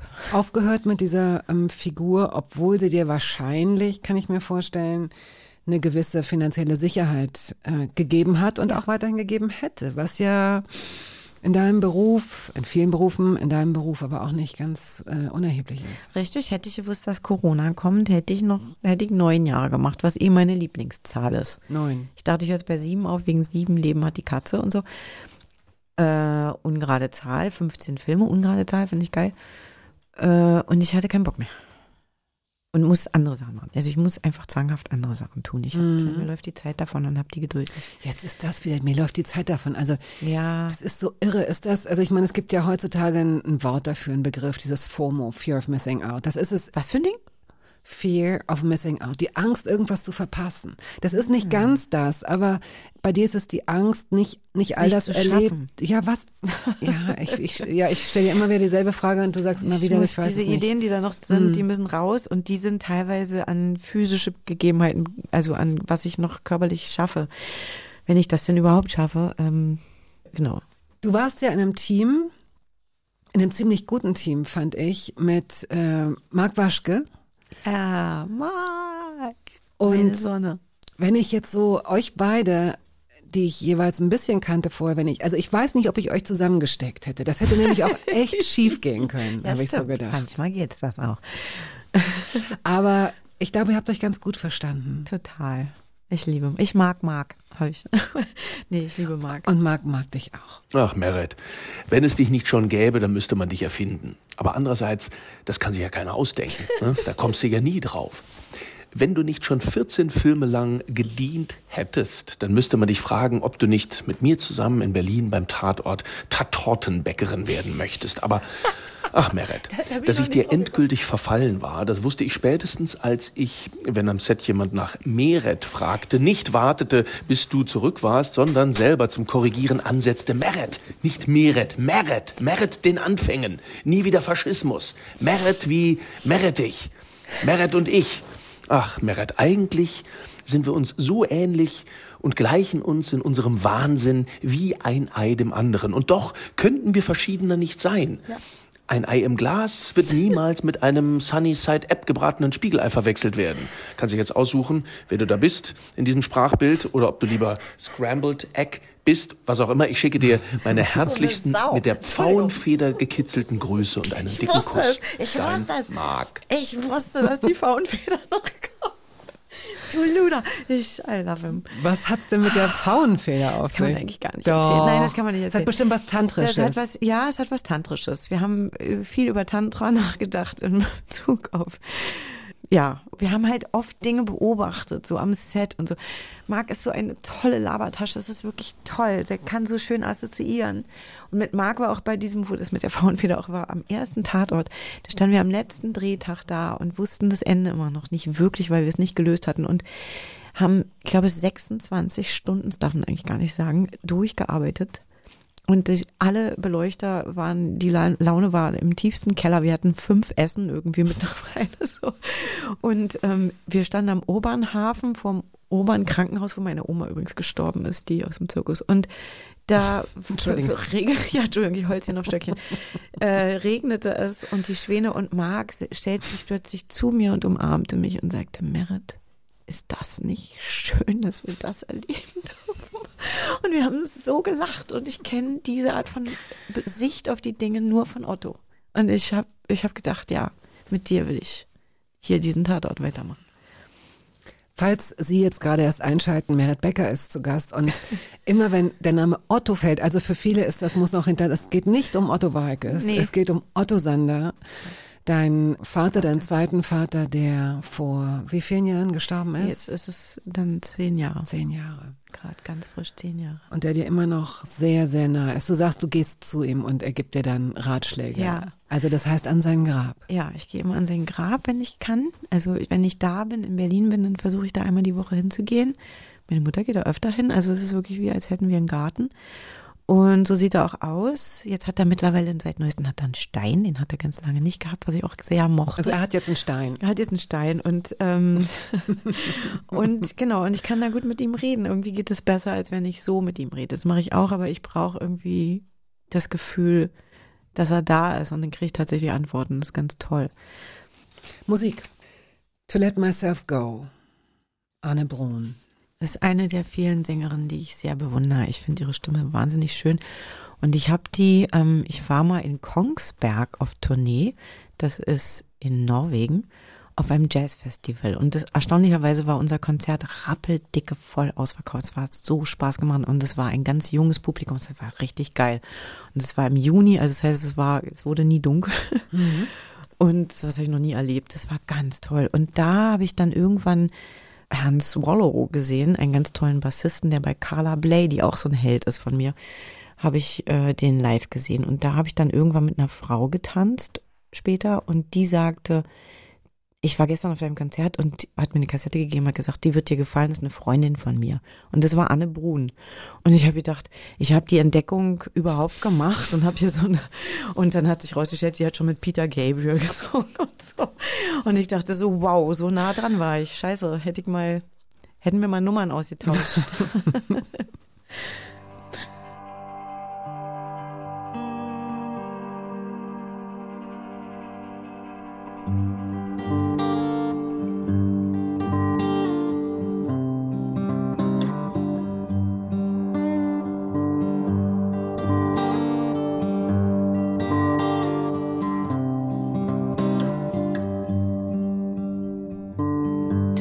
myself go, to let myself flow is the only way of being.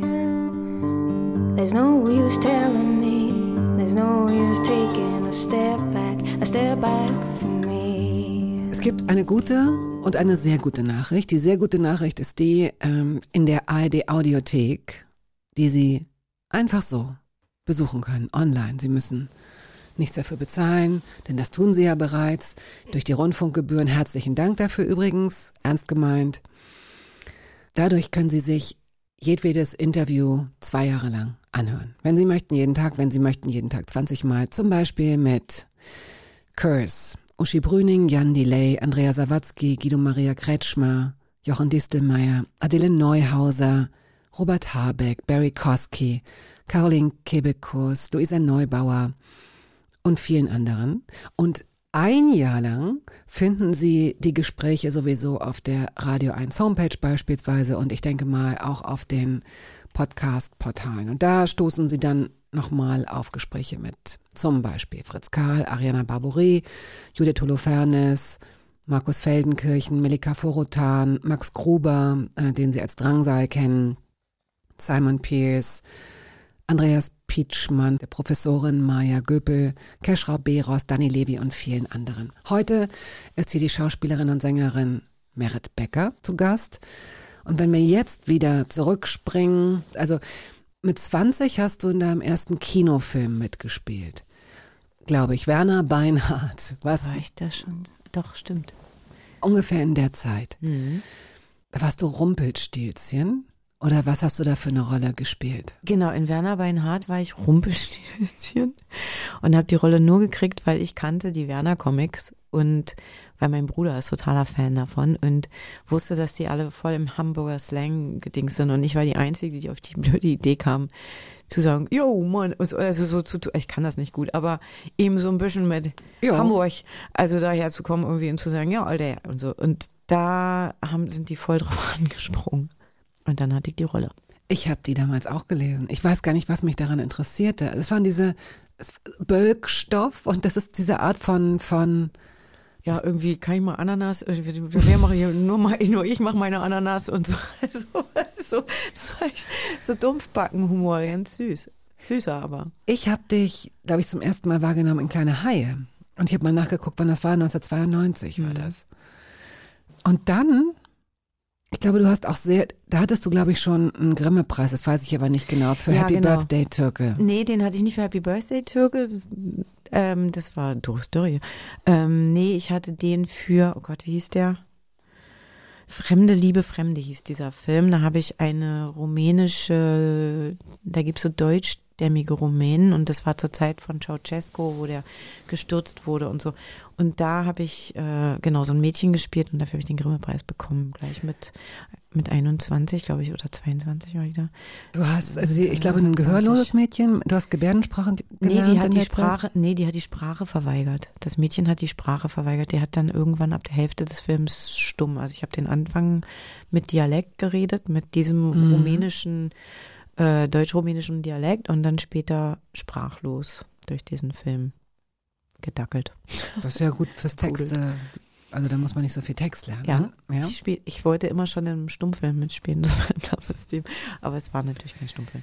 Ich habe das jetzt sehr ähm, ähm, provokativ gesagt mit dem ein wenig äh, Texte lernen, weil in der Zeit gab es zahlreiche größere Filme. Das Versprechen Margarete von Trotter, dafür gab es den Bayerischen Filmpreis, davor die Sieger. Genau, für die beiden im Zusammenhang gab es den. Und äh, da habe ich in meinen alten Unterlagen ein Wort gefunden, Satzablieferungsmaschine. Sagt dir das was? Ja, das sagt mir was. Hast du das demnach gesagt? Ja. Hast, du- kamst du dir so vor in der Zeit? Ja, also es gab, nee, das bezog sich tatsächlich auf Ich liebe Margarete. Also die ist eine ganz tolle Frau. Ähm, aber beim Drehen hatte ich große Schwierigkeiten bei das Versprechen, unter anderem, weil ich war halt sehr jung. Alle waren irgendwie über 50. Das war für mich damals wirklich wie, als hätte ich mit den Großeltern zu tun. Und sagten immer, wir fotografieren dich wie mein, ich fotografiere dich wie meine Enkeltochter. Und so, also so ging das wirklich die ganze Zeit. Und ich kam teilweise ins Set und die Marken waren geklebt und es wurde gesagt, wann ich welchen Satz zu sagen hatte. Und ich habe gesagt, wieso sage ich denn jetzt diesen Satz? Ich weiß ja nicht, ob ich da hingehen will. Lass doch mal gucken. Also so, ich habe halt Haben Sie es dir nicht zugetraut oder war das Ich die, glaub, ein die bisschen so. Kontrolle der oder war das, dass sie ganz genaue Vorstellungen hatte und dir gar nicht diese Luft geben wollte für diese Rolle? Nee, glaube ich nicht, dass die so, also ich glaube nicht, dass sie das mit äh, Barbara Sukowa so macht oder dass sie das mit Jutta Lampe gemacht hätte oder so. Das glaube ich nicht. Also sie wollte dir möglicherweise helfen und dich unterstützen, dass du äh, eine Sicherheit findest. Ich so könnte man das positiv Ahnung. deuten. Ja, so könnte man es positiv deuten. Zudem war ich nicht in der Lage, das positiv zu deuten. Das hätte ich mir damals gewünscht. Aber nee, da war ich natürlich recht ungehalten und habe mich über die Arbeit bei, mit Dominik sehr gefreut, den ich, äh, mit dem Dominik ich Graf. Dominik Graf, ja, weil das halt wirklich, das ist halt Schauspielerarbeit at its best irgendwie so. Also Ähm, glaubst du, dass ich weiß ja nicht, wann du das letzte Mal mit ihm gearbeitet hast, dass auch. Bei Fabian, ist gar nicht lange Ah, das ist her. gar nicht lange her, da bist du auch für einen Filmpreis, glaube ich, nominiert, worden. ja, und ne? er hätte ihn kriegen müssen. Ich finde, das muss ich, das muss ich leider mal kurz hier sagen. er hätte ihn kriegen müssen. Ähm, gibt es heute mehr Gegenwind oder hat sich das nicht wirklich verändert, weil man so viel Respekt hat vor der Rolle des Regisseurs? Ähm, Oder der Das ist Regisseurin. eine gute Frage, das weiß ich nicht so genau. Ich habe das bei Regisseuren noch nicht erlebt, dass die rumbrüllen, lustigerweise. Es gibt auch nicht so viele. Also ich habe bei 15 Tatorten zum Beispiel mit drei Regisseurinnen arbeiten dürfen. Ähm, ähm, es werden aber zum Glück immer mehr und ich finde die auch meistens ganz, ganz toll. Also ganz viele, ganz tolle. Da wird es auch welche geben, die äh, Fehler machen, wird es auch welche geben, die Ja, cholerisch natürlich. sind. Ne? Also das ist, äh, Das- das, man muss es jetzt gar nicht, Genau. es muss nur einfach mehr geben langsam mal. Genau. Aber denkst du, dass diese die Zeit, die ja gerade, ob die Leute es nun mögen oder nicht, es gibt ja auch viele Menschen, die sagen, ähm, diese Sensibilisierung geht mir auf die Eier, ich habe da keinen Bock drauf. Und trotzdem spüren sie, dass sie bestimmte Dinge so nicht mehr sagen, so nicht mehr machen würden. Nicht aus Überzeugung, sondern weil sie wissen, sie kriegen einen gewissen Gegenwind. Ganz ehrlich ist es doch so, glaube ich, dass wenn die wirklich in sich gehen würden, dass man irgendwann sagen muss, ja, sorry, ist blöd. Und dann muss man sich halt auch im älteren Jahrgang das eine schlechte Angewohnheit wieder abgewöhnen. Das kann man. Dafür sind wir Human Beings, wir sind Menschen, wir können das. Das sind wir wirklich in der Lage zu. Und das ist total blöde und auch humorlos, das nicht zu tun, wenn ich mal ehrlich bin. Schöne Antwort. ja. So, ich finde es mit Humor zu betrachten, also in alle Richtungen. Also ich muss auch nicht da sch- schreien, wie so bei dem Film Körperfresser irgendwie, wenn einer mal ein falsches Wort sagt, weil er irgendwie einfach immer noch, äh, die Sozialisierung ist ja so gewesen. Also es ist Sexismus, Rassismus und alles Dinge, mit denen wir sozialisiert sind. Das ist strukturell und wenn wir jetzt da alle sich wahnsinnig verkrampfen, irgendwie wird das ganz schlimm. Und wenn wir das mit Humor und mit Liebe zueinander tun, dann wird es geil. Also dann können wir es rumreißen und dann werden wir wirklich vielfältig und Vielfalter. Was für ein schönes Tier. Wir hören dich. Mit einem eigenen Song. Pipermint. Pipermint, was ist das? Was ist das für ein Lied? Das ist aus einem Filmscore. Ich habe einen Filmscore gemacht für einen Film, der hieß Pipermint, das Leben möglicherweise. Ich war da, ähm, wir haben den Film gedreht in Kroatien auf einer Insel, Lastovo. Und da gibt es äh, keine Autos. Und es war so schön da, dass ich dachte, ich bleib da mit meiner Tochter jetzt einfach. Ich wandere aus. Ich lebe jetzt so wie Stromboli, in dem Film Stromboli lebe ich auf einer Insel in Kroatien. Und das war mit ganz vielen Tieren und ganz vielen Kindern. Das ist alles, was man nicht machen soll beim Film, weil es stressig wird. Und das war einer der zauberhaftesten Arbeiten überhaupt. Und ich habe zum Abschluss äh, bin ich gefahren und die haben noch eine Woche weitergedreht und in der Zeit habe ich den Song geschrieben. Und dann hat die Regisseurin gesagt, ich hätte mich gar nicht getraut, dich zu fragen, aber würdest du nicht den Filmscore schreiben? Das habe ich dann gemacht. Und das ist, äh, Das ist der sozusagen der Abspann.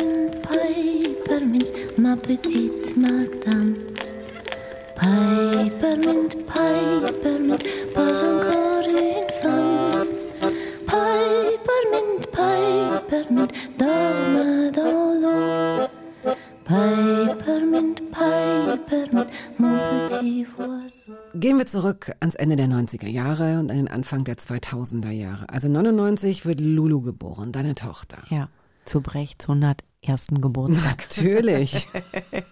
Na klar. Und Filmfesteröffnung. Wenn ich das richtig einschätze, dann ist das schon inmitten wirklich vieler großer Projekte. Kurz davor war Rossini oder die mörderische Frage, wer mit wem schlief. Ein Film, der für sehr viel Aufmerksamkeit gesorgt hat.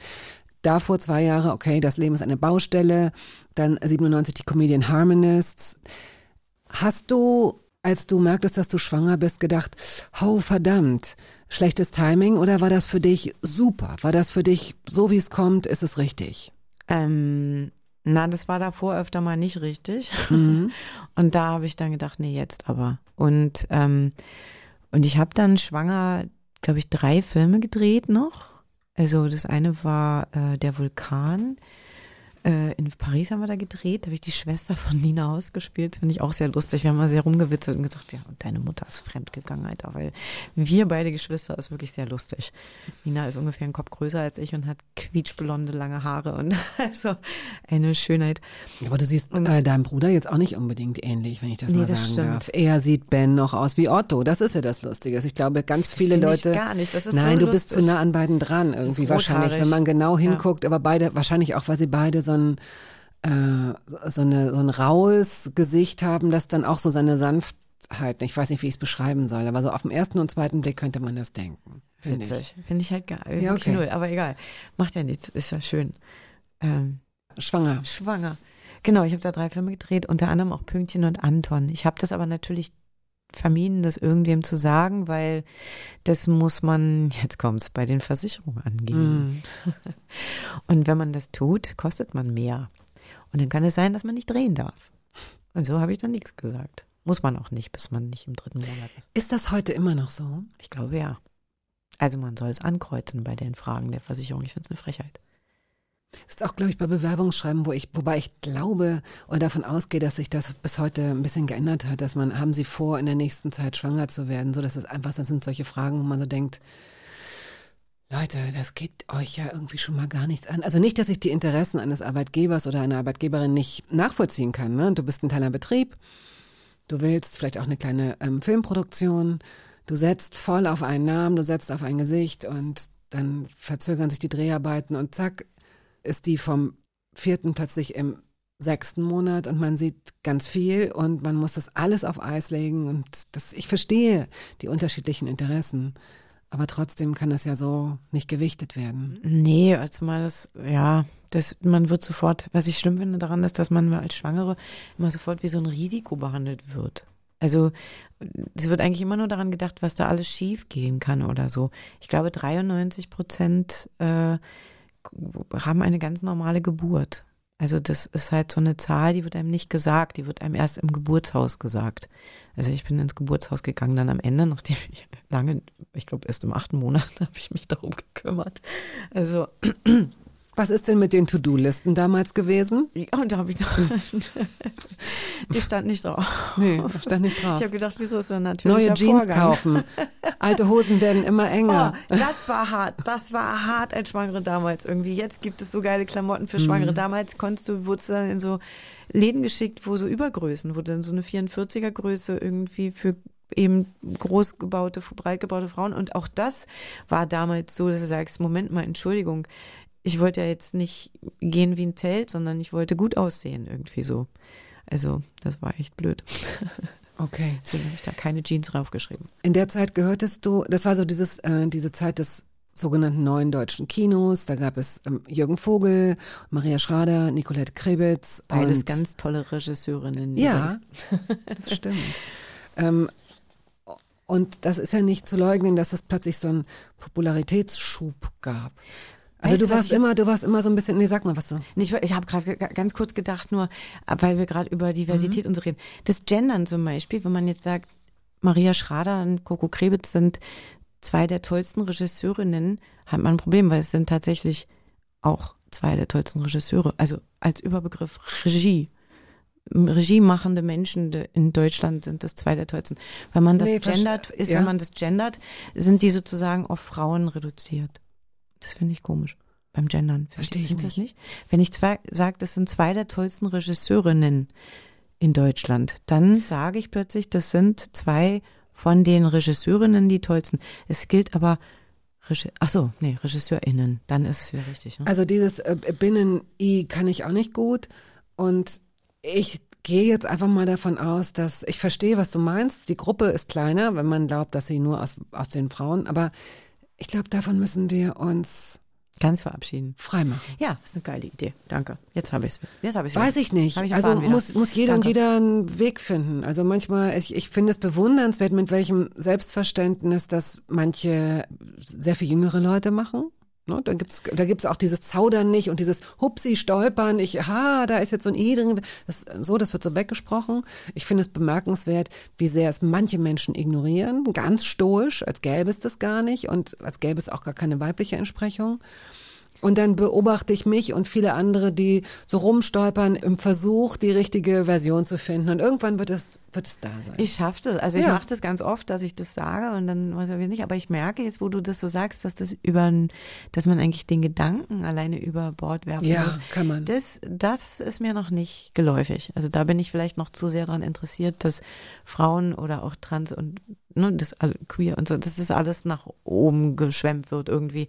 Also habe ich noch zu sehr einen Fokus drauf, statt zu sagen, nee, ist alles Diesen, gleichberechtigt. diese, diese, diese Wichtigkeit sehe ich auch. Mhm. Aber ich glaube, dass die nur für mich, ich kann, ich möchte das nur für mich sagen, dass ein Verfisseln und ein dieses hundertprozentige es richtig machen wollen und sich so ausbremsen und es möglicherweise verkomplizieren, der Sache momentan nicht dient. Ich habe das Gefühl, dass die Leute dazu zu dünnhäutig und ungeduldig sind mit diesem Thema. Und ich will das durchbringen. Ich will, dass dieses Thema wie so ein, wo man so sagt, so ein, ich will diesen Gesetzentwurf durchbringen, jetzt fang nicht an, da noch da, ne, ne, das ist aber nur meine Sicht auf die Dinge. Ich will, dass das mit einer größeren Leichtigkeit, mit einem größeren Humor be behandelt wird ne? und mit einem größeren Selbstverständnis. Trotzdem kann das ein guter Versuch sein, Ja. andere dazu zu Ich bringen, find umzudenken. Ja, das, das toll, aber das, ja, da bin ich auch wieder alleine. Ich Also, nochmal zurück auf diese, auf diese Zeit mit diesen ganzen auch Kinoerfolgen. Das zieht ja auch nach sich, dass man erkannt wird. Also nicht nur, dass du arbeiten kannst, dass du dein Leben finanzieren kannst und dir Wünsche erfüllen kannst und die Versicherung bezahlst oder so, sondern auch, dass du irgendwo hinkommst und Menschen sagen, sag mal, ist das nicht so? so. Ne, Man spürt das, sie wollen, die wollen nicht, dass man es merkt, dann machen sie vielleicht Fotos oder fragen, ob sie ein Autogramm kriegen und so weiter. Und plötzlich gehörst du eben zu dieser Riege der ganz erfolgreichen deutschen Schauspielerinnen und Schauspieler. Wie hast du das wahrgenommen? Und wenn es nicht besonders spektakulär gewesen sein sollte, glaubst du, es liegt daran, dass deine Familie eben voller Schauspielerinnen und Schauspieler ist? Also es ist ja so, dass äh, ich zu der Zeit, wo das so ganz gebündelt war, da war das tatsächlich so, dass ich auch ganz viel, weißt du, in irgendwelchen Magazinen und schöne Fotos und ne, ne. Also es ist wirklich so und rumgejettet nach London zum Fotos machen und was weiß ich. Wie so. war das? Das Ja. ist doch, das ist doch ein komisches Leben. Es ist ja Abgefahren, nicht das also echte Leben eigentlich. Schon abgefahren. Also schon, war schön irgendwie. Aber ich bin dann auch wieder nach Hause gegangen und dann war das wieder weg. Also Okay. Mhm. ich bin, bin ich nehme das nicht so mit. Also, und ich bin auch so, man, also Sönke Wortmann, Annike hat mal erzählt, dass ihm eine Casterin irgendwie gesagt hat, äh, die da bei dir in kleiner Hai, äh, die ist ja also ganz toll. Aber ich habe jetzt noch eine andere gesehen, die hat in Happy Birthday gespielt und das war halt auch ich.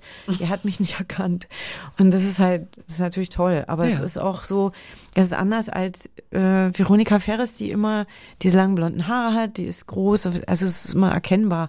Und bei mir erkennt man das gar nicht so. Wenn ich irgendwo reinkomme, ich duck mich eher so weg.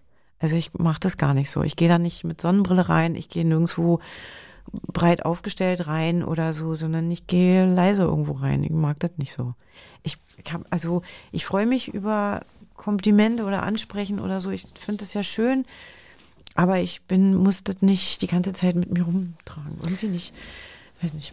Komplimente. Die Süddeutsche Zeitung sagte mal, ähm, du zählst zu den wenigen wirklichen Stars des deutschen Kinos. Oh, wow. Und der Spiegel schwärmte, du würdest deine Rollen nicht spielen, du würdest dich ihnen hingeben. Das sind tolle Komplimente, Das sind tolle oder? Komplimente, ja, vielen Dank.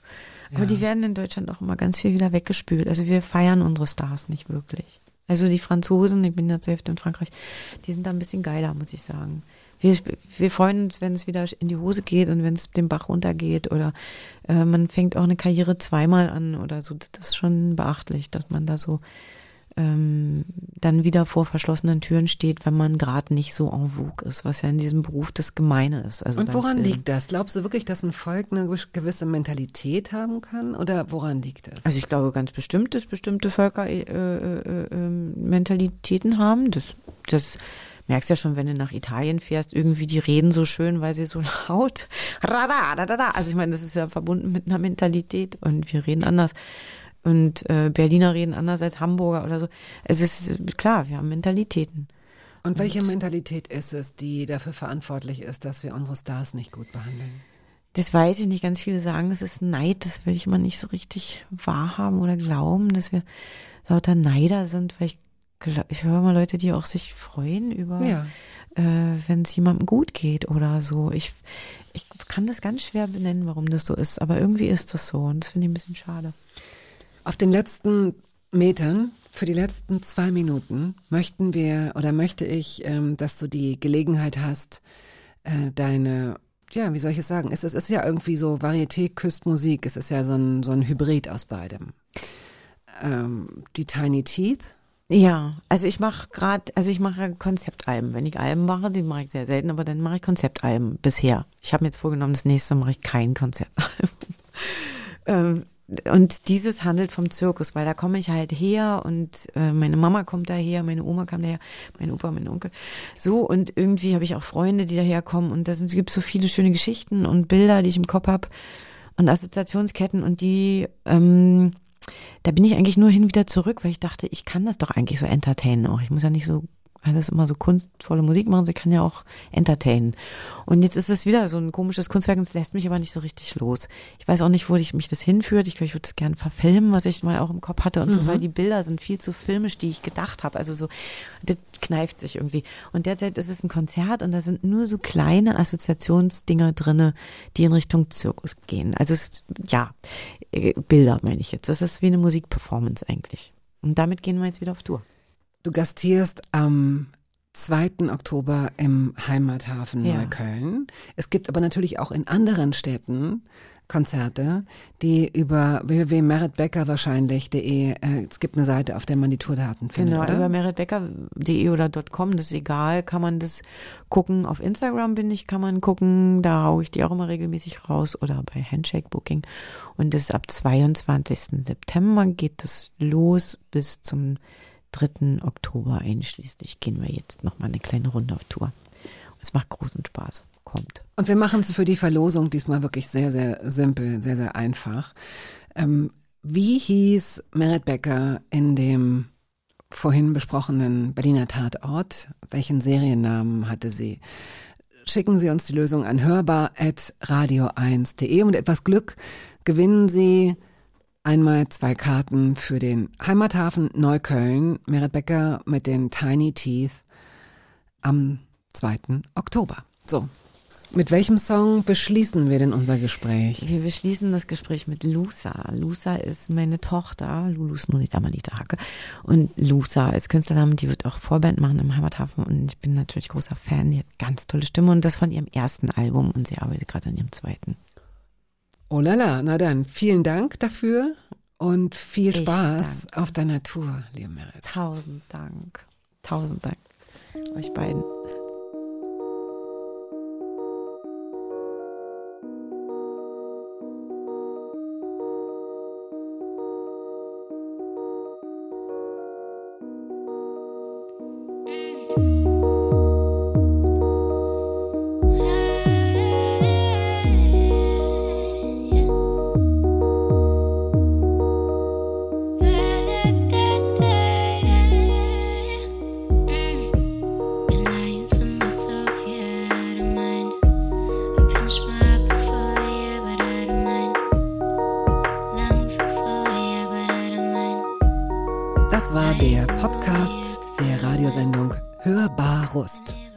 Hoffen, dass es Ihnen gefallen hat. Wenn Sie möchten, Sie können ihn abonnieren.